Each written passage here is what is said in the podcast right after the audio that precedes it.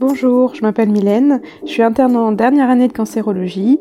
J'aimerais bien me spécialiser dans le cancer du poumon et c'est dans ce cadre-là que je fais euh, partie du JFPC et que j'enregistre euh, ces petits podcasts. Le but aujourd'hui, c'est que tu puisses euh, apprendre un peu à me connaître et quel parcours j'ai fait en médecine. Déjà, moi, je suis originaire d'un petit village alsacien. J'ai fait ma faculté de médecine à Strasbourg. Ça m'a beaucoup plu. Je partais euh, dans cette euh, vocation sans avoir trop réfléchi à l'avance euh, en quoi ça consistait, parce que dans ma famille, personne n'avait fait médecine auparavant.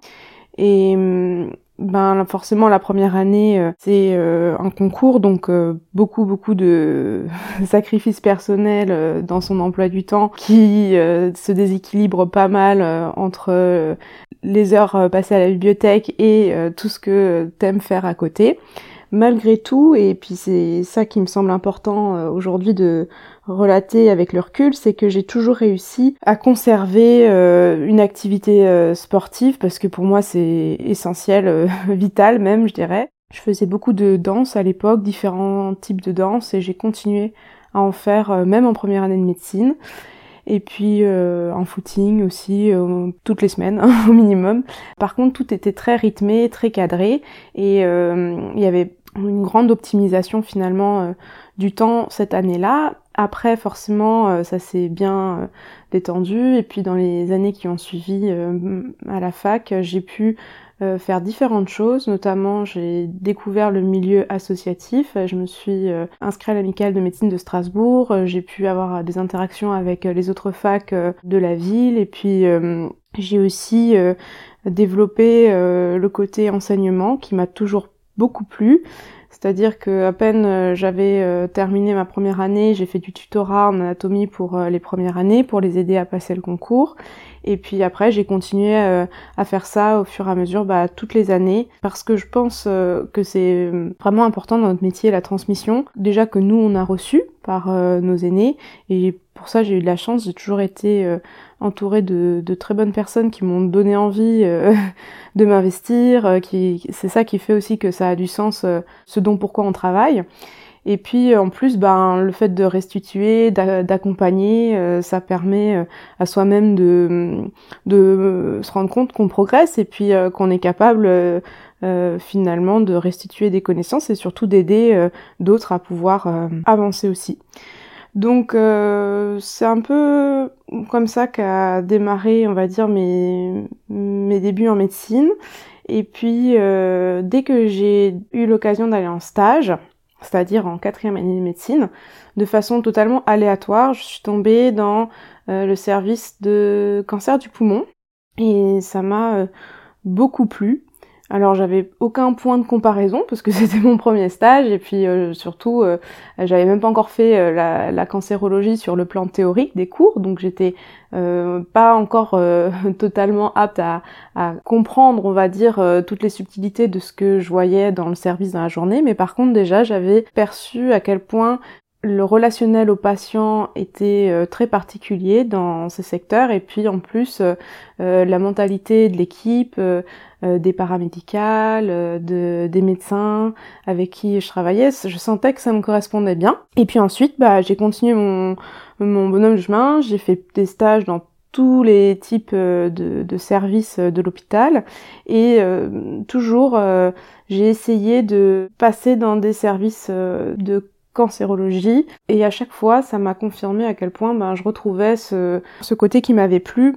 À la fin de mes six années, du coup, j'ai décidé de prendre un peu de recul avant de définitivement choisir ma spécialité. Et là, je suis partie euh, faire un stage humanitaire en Asie, euh, au Vietnam. Et euh, bah déjà, ça m'a coupé euh, du système hospitalier en France.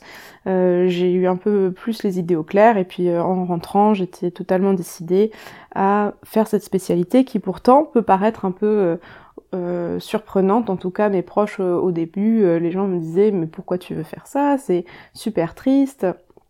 Et moi, je le voyais pas, je le percevais pas de la même façon. En plus, sur le plan purement théorique, euh, les cours de d'oncologie me, plaisaient beaucoup aussi. donc voilà, moi, j'ai jamais regretté ce choix et ça, ça, ça a toujours été presque finalement naturel et comme une évidence de démarrer cette spécialité. Euh, le service de cancérologie, quand j'ai démarré mon internat, euh, était euh, vraiment très accueillant. Je me suis sentie euh, tout de suite bien, avec euh, une très bonne, on va dire, intention à la formation. J'avais des cours toutes les semaines, et puis j'ai pu passer finalement dans tous les sous-types de cancer, avec toujours un focus sur un type de cancer particulier, ce qui a fait que ça m'a permis de poser mes connaissances et puis d'être en interaction avec euh, à chaque fois le spécialiste d'organes, euh, les chirurgiens. Et c'est vrai que la cancérologie pour ça, c'est une euh, spécialité très multidisciplinaire et très passionnante de ce fait parce que le, le, champ de vision est large. J'ai toujours gardé en tête une affinité particulière pour l'organe du poumon. Et du coup, j'avais en prévision de faire mon dernier stage de l'internat euh, dédié au cancer du poumon et de partir euh, d'extérioriser avec euh, un échange à Lyon. Et c'est comme ça que j'ai rencontré le docteur Perrol et puis son équipe.